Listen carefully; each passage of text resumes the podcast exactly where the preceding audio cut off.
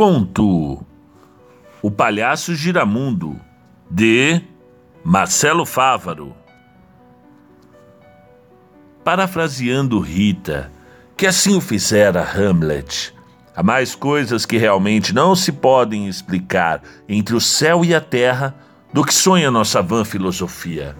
E acresço que fazem o mais são dos homens duvidar de sua própria sanidade meus nervos encontram-se em pedaços e ando-me a ponto de lançar meu corpo de cima do túnel que engole os automóveis. Ninguém pode imaginar o que testemunhei no horrendo casarão. Aquela voz rouca ainda me atormenta à noite, e tenho por mim que não há de ser apenas fruto de minha imaginação. Uma chicana, talvez, difícil de explicar. No entanto, caso não houvesse me ocorrido, e eu ouvisse de um terceiro, certamente não botaria fé na narrativa. Hoje não há quem deixe de galhofar de mim após o episódio que esmagou meus nervos. E confesso, há momentos em que eu mesmo me pego em uma zombaria desconcertante. A mesquinharia humana bebe-se de prazeres por alimentar a dor da desorientação de um pobre coitado como esta pessoa que lhes dirige a palavra.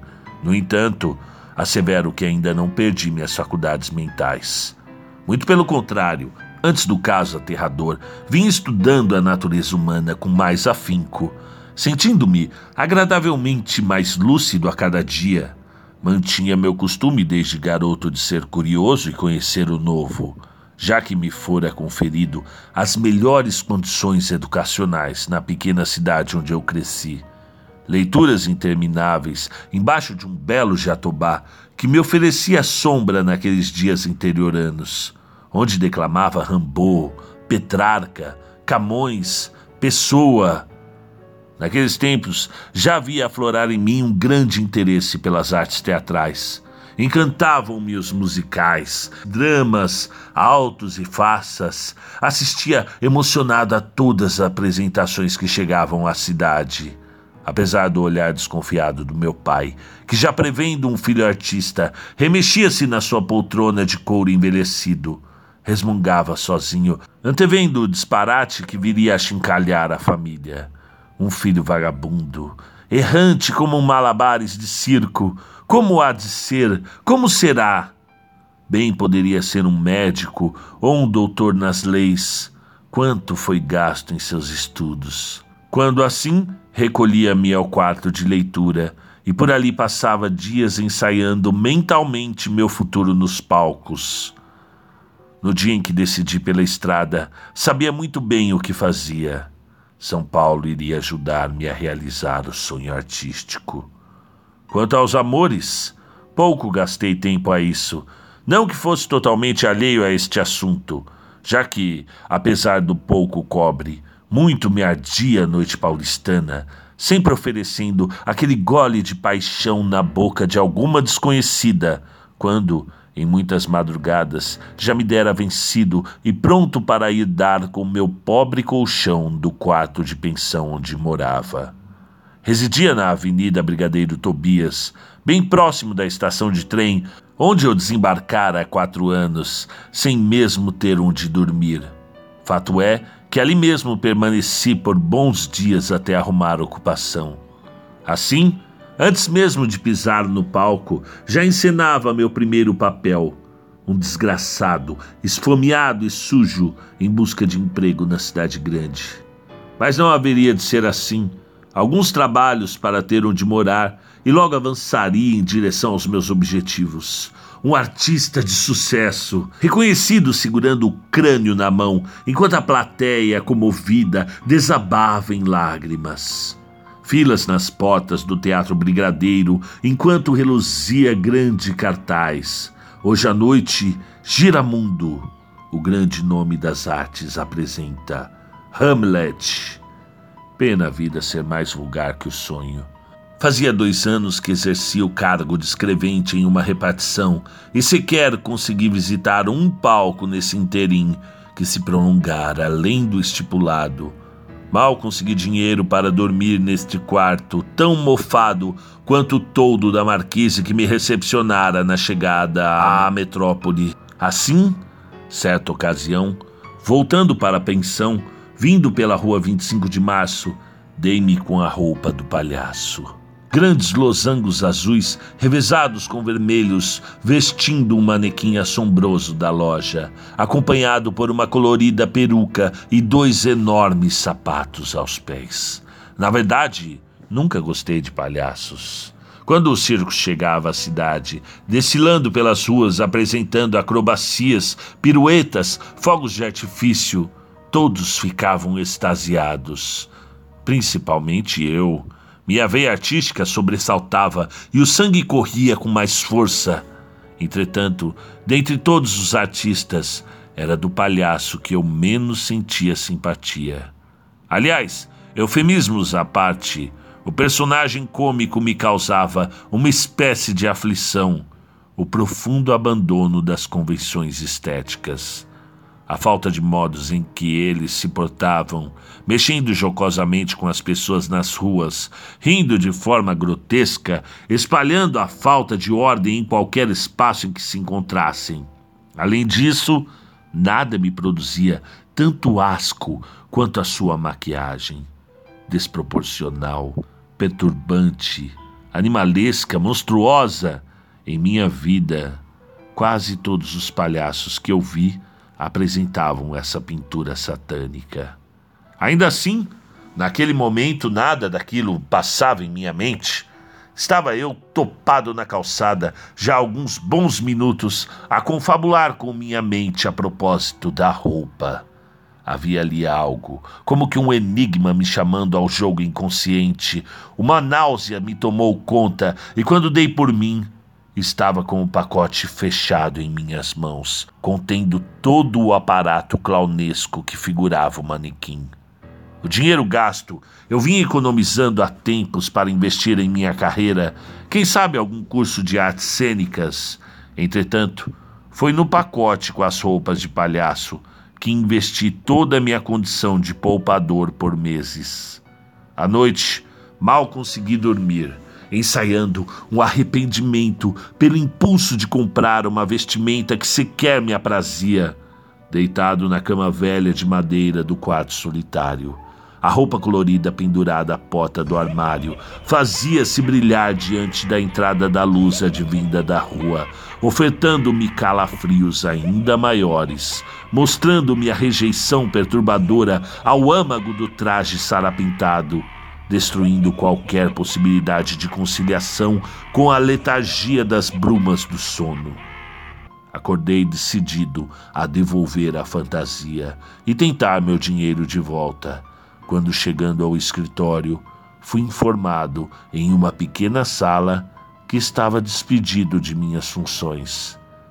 Realmente parecia que a roupa me dera azar dois anos de serviços e agora me encontrara fora de atuação, com o mês da pensão ainda a vencer. Dia ruim? indagou o atendente da loja de fantasias ao ver-me encostar no balcão. Nem conto, abreviei e continuei. Diga-me, senhor, o que eu preciso fazer para devolver. Minha fala foi cortada pelo toque estrondoso do telefone. Alô? Pois não. É daqui sim? Não, minha senhora, infelizmente não temos esse tipo de serviço para oferecer. Deixe seu número. Caso apareça algum profissional, eu entro em contato. Hum, ok. Anotado. Eu quem agradeço. Até. Veja só, continuou o moço desligando o aparelho. É a quinta pessoa que nos liga essa semana pedindo um animador. E o que é isso? Interessei-me de relance. Animador, homem, não entende? Aqui é uma loja de fantasias. As pessoas nos procuram atrás de personagens para as festas das crianças, animadores, palhaços, mágicos, enfim. No entanto, o rapaz que indicávamos desapareceu no último outono. Uma grande pena. Era um ótimo rapaz. Dizem que ficou louco. Vai entender. E ganha-se proveitosamente nessas ocupações? Interpelei pensativo. Vai-se bem nessa demanda? retorquiu. Lucrava o outro quatrocentos reais na peça apresentada. Surpreendi-me positivamente. Deveras. Mas para essas coisas deve-se ter talento. É preciso jeito, devolveu o atendente. Mas diga-me, senhor, queria devolver o que mesmo? Coisa alguma, respondi rapidamente. Veja só a coincidência. Vinha eu justamente oferecer meus préstimos a esse assunto. Eu sou o animador. Senhor, pois há cinco minutos mal sabia o que era isso. Pois bem, em minha cidade eu era artista, tenho experiência, pode confiar, tenho roupa e tudo. Olha lá, é o nome da nossa loja que está valendo, desconfiou o atendente. No entanto, com mais um quarto de hora dispensado, convenci-o de que estava diante de um palhaço bem engraçado e do mágico mais incrível que tivera pisado naquele estabelecimento. Força da necessidade, como o fizera mesmo, eu não sei, já que de truques de nada entendia. Mas, como dizem, a ocasião faz o furto, e a situação não me ofertara melhor condição. Era pegar o serviço ou voltar para minha cidade. Já em meu quarto, trajei desconfiado a roupa cromatizada. A princípio não me sentia à vontade vestido de palhaço. Ridículo, eu pensei. Só então me dei conta que ali estava a ocasião de iniciar meus sonhos artísticos mais intrínsecos. Era um começo? A partir de então, vi a roupa com outros olhos. Ali morava a oportunidade do pão e o sonho da fama. Sendo assim, no dia seguinte, já estava no balcão da loja anotando os números telefônicos. Na mesma manhã, já tinha dois trabalhos marcados. Passei os próximos dias treinando pequenos truques, ensaiando movimentos, anotando falas, assistindo a filmes antigos de Chaplin, Os Três Patetas, é claro, Oscarito também. A ação estava garantida. Mímicas, imitações, jocosidades. Meu pequeno quarto desarrumado virou um palco onde revisei todo o meu espetáculo. Poucos dias depois, em uma noite quente de primavera, Lá estava eu, em pânico, frente a trinta e poucas crianças das mais diferentes idades, paralisado por um pavor congelante que só uma legião inquiridora pode afligir, estático frente aos algozes, mortificado pelos olhares juvenis destruidores, movido por esse sentimento. Iniciei de uma forma embaraçada alguns movimentos e frases que havia estudado em casa. A princípio, não obtive resultados. No entanto, Após criar uma situação inusitada com um apito que trazia em mãos, em pouco tempo dominava uma plateia mirim que ria a cada galhofa minha.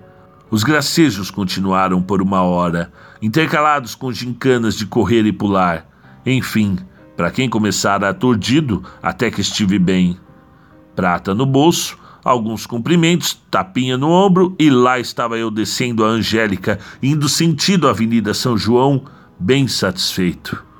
Deste vieram outros, e confesso, não haveria de ser melhor. Peguei o jeito do ofício. Na verdade, até ganhei gosto pela ocupação.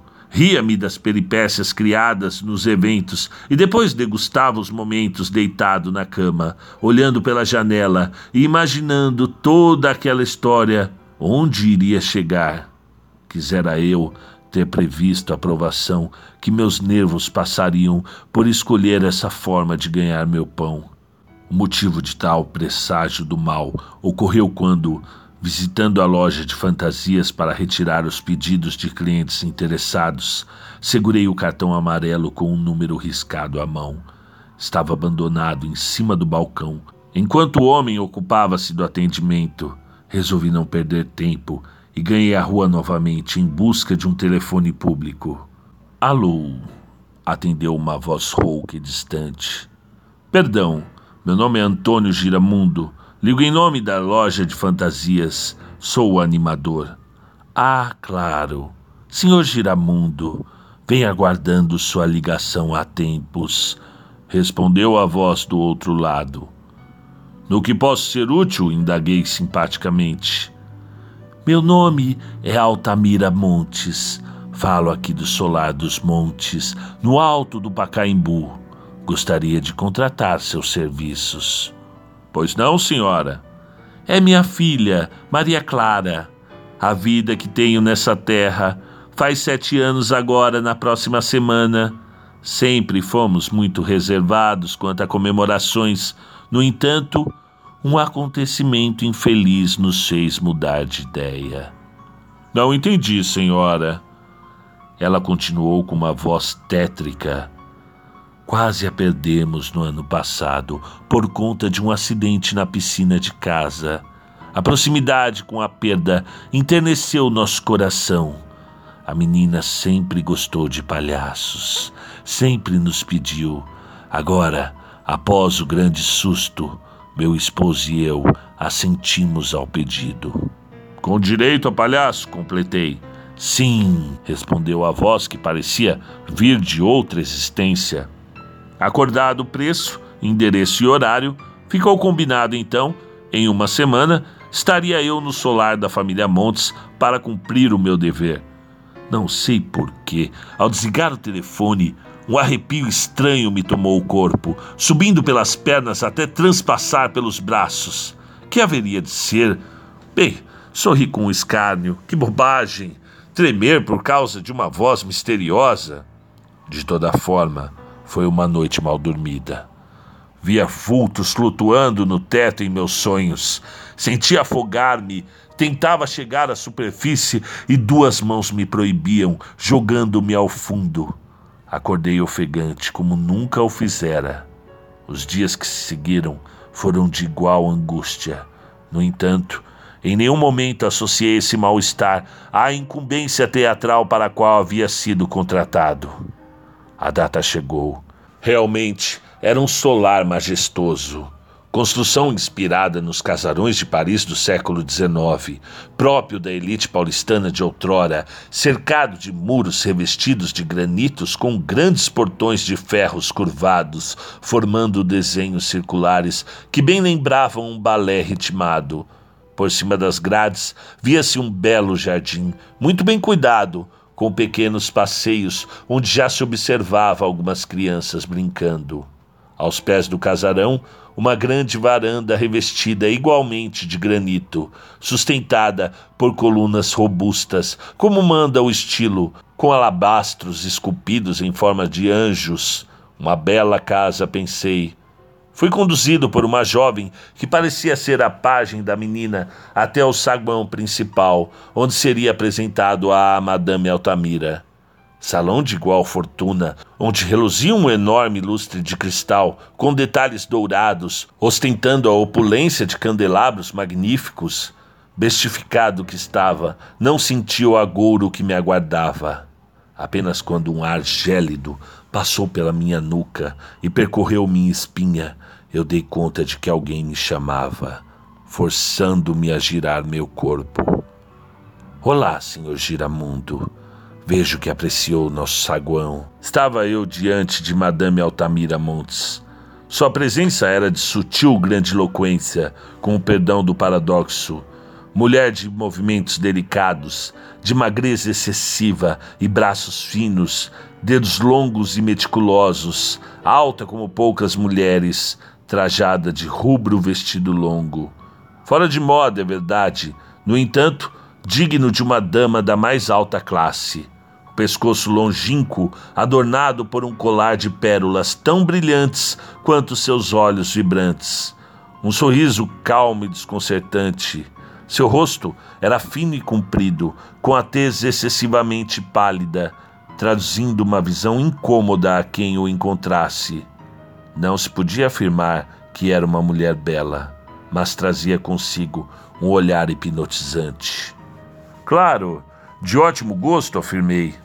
Não se encontram mais salas dessa, respondi fingindo ser afável. A senhora deve ser a Madame Montes? Certamente, respondeu. Sua voz continuava distante, como na ocasião do telefonema, mas ainda parecia estar em outro cômodo falando comigo. Acreditaria se a mulher não estivesse em minha frente. As crianças estão muito ansiosas por ver o palhaço. Vieram todas dessa vez.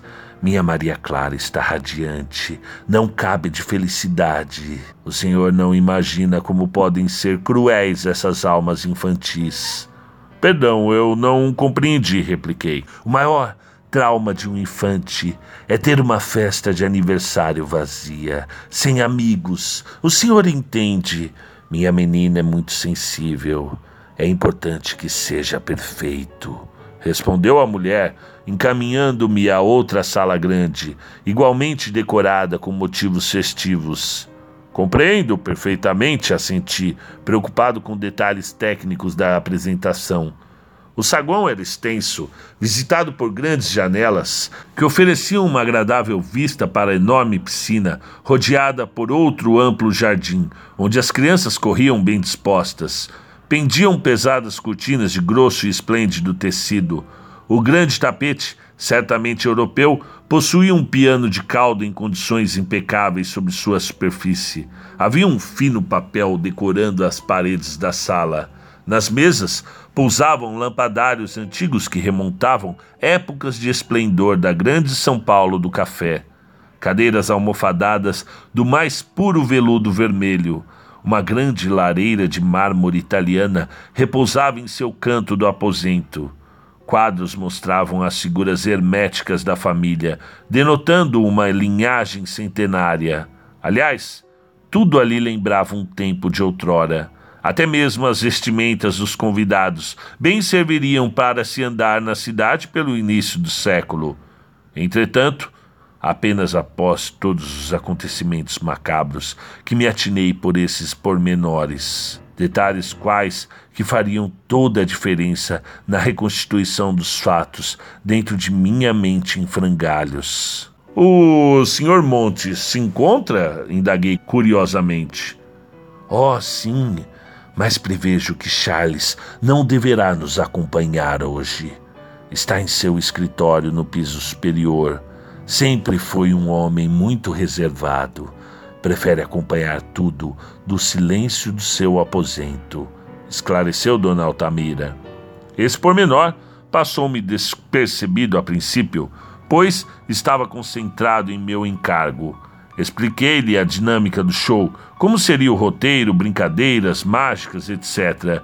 Enquanto isso, Madame Montes olhava-me calmamente, soltando algumas expressões de surpresa enquanto ouvia minha narrativa do roteiro de atividades para aquela noite.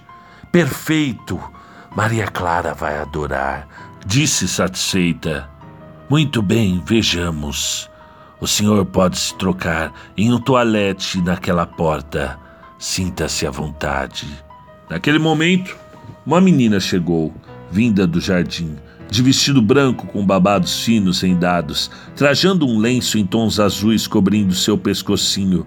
Seus cabelos castanhos, apesar de apresentarem um penteado antiquado, mostravam-se muito bem cuidados. A imagem pura da aristocracia infantil paulistana. Senhor Giramundo, Tenha a bondade de conhecer minha menina Maria Clara, disse Madame Monte, segurando a filha pelos ombros. Deus que me perdoe, mas o olhar daquela criança petrificou-me mortalmente. Já tiveram a impressão de alguém ver-te dentro da alma? O seu olhar, sustentado terrivelmente pela garota, não só intimidava, apavorava-me os pelos da pele. Ainda assim, Cumprimentei-a fingindo normalidade, enquanto seu olhar me feria. O enorme compartimento estava cheio quando entrei no quartinho para me trocar. As pessoas riam e palestravam agradavelmente. Tudo normal. Olhei-me no espelho, preparei o pó de arroz logo após me vestir. Costuma testar a voz no meio da gostosa distração de pintar o rosto os grandes arcos coloridos acima dos olhos, a boca vermelha, um acabamento e pronto. Restavam apenas os grandes sapatos, as bugigangas e as mágicas. Ainda estava cantando uma antiga canção circense em voz baixa quando girei a maçaneta pronto para entrar no saguão e iniciar o espetáculo. Ao abrir a porta, tive a visão mais aterradora de minha vida. Minhas pernas enfraqueceram diante da situação surreal. O salão estava completamente vazio. Dei alguns passos, pensando ser algum tipo de brincadeira.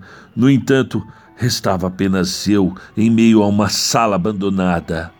Nada lembrava o ambiente que estive há pouco mais de dez minutos. Uma perturbação me invadiu, minhas pálpebras estremeceram, entrecortadas com a descrença na realidade dos fatos. Era evidentemente a mesma casa, entretanto, encontrava-me num espaço vazio. Um cheiro de mofo entrou pelas minhas narinas, causando-me náuseas sufocantes. A grande crosta de poeira no chão denunciava que ninguém entrara naquele recinto há meses ou até anos. A lareira morria em seu canto da sala, parcialmente massacrada. Minhas mãos tremiam diante daquela cena horrenda. Minha respiração ficou quase impossível, pois eu não conseguia acreditar. Meu cérebro não aceitava a solução cabível para tal desatino. Mordi os lábios atormentado, imóvel pelo delírio que não cessava. O piano, agora esgotado pelo tempo, dormia lentamente sobre o tapete comido.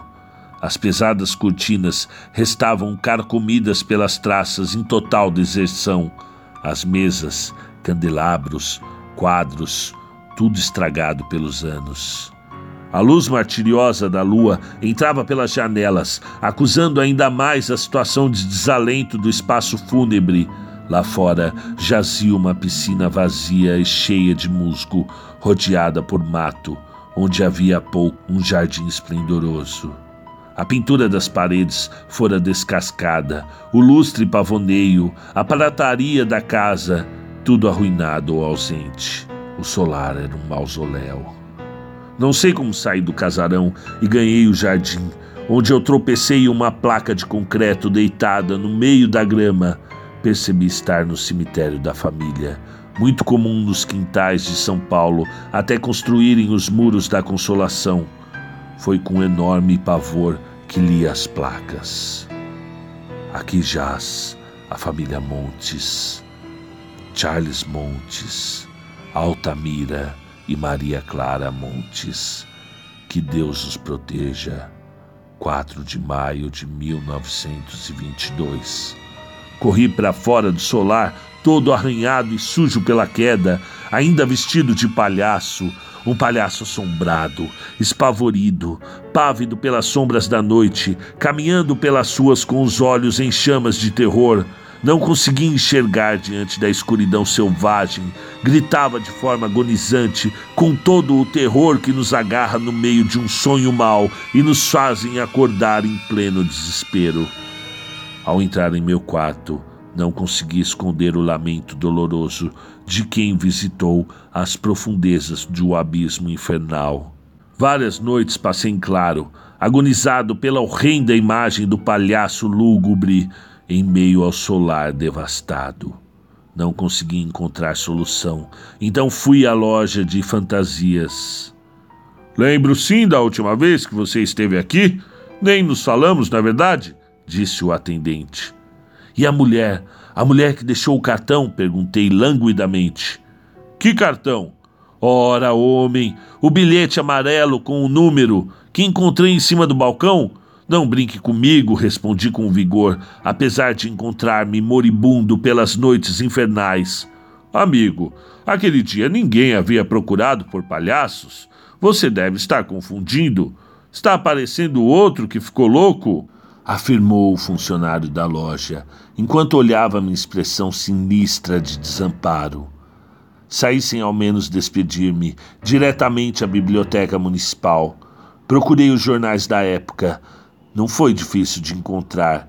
Deixei minhas mãos segurarem as páginas enquanto meu coração dava saltos ao ler a reportagem. Tragédia em São Paulo. Família tradicional cafeeira morre em crime horripilante. A família Montes, dona de 27% da produção de café do país, envolveu-se em grave acidente no último sábado, dia 4. Ao que tudo indica, Dona Altamira Montes teria assassinado sua filha, Maria Clara Montes, na piscina de sua suntuosa casa, no dia do seu aniversário, localizada no alto do bairro do Pacaembu, na zona oeste da cidade. Em seguida, segundo relatos dos funcionários, ela foi morta pelo marido, Sr. Charles Montes, para logo após tirar sua própria vida em seu escritório.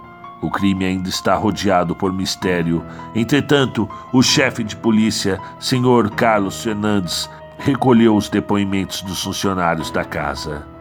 A menina queria uma festa de aniversário, com direito a tudo, relatou Dona Maria da Graça, faxineira da casa. Vinha deixando a mãe louca pedindo um palhaço em sua festinha. O chofer completou. Cheguei da cidade e vi Dona Altamira dentro da piscina. Achei estranho, pelo que eu conhecia, ela nunca entrava. Quando me aproximei, vi que a menina estava submersa, agarrada ao pescoço pela madame, que a afogava vigorosamente. Tentei impedir, mas já era tarde. A governanta assinalou. Dona Montes andava perturbada. O marido tinha problemas nos negócios. A filha não ia à escola, era educada pela própria madame. Ninguém poderia imaginar uma tragédia dessas. Até o fechamento da edição, não havia mais informações. Depois desse dia, tranquei minha vida para tudo que for intenso. Afastei-me dos amigos. Tive medo de sair de casa e encontrar com aquele horror de ser humano em forma de mulher. Mal saía do quarto. Minha contemplação do ser humano estava afindada. Restava deitar e torcer para que a morte viesse logo, sem piedade, com minha autêntica resignação de quem se entrega ao mundo dos mortos, ou pelo menos ao mundo dos loucos. Mas eu não estava louco. Eu vi aquelas pessoas, ou acho que vi. Não poderia a mente humana criar tantos pormenores, tantas particularidades? De toda forma, a voz distante daquela senhora ainda me atormenta o sono. A roupa de palhaço eu queimei, e agora afundo meu corpo na poltrona do trem em direção à minha cidade natal novamente, para nunca mais voltar.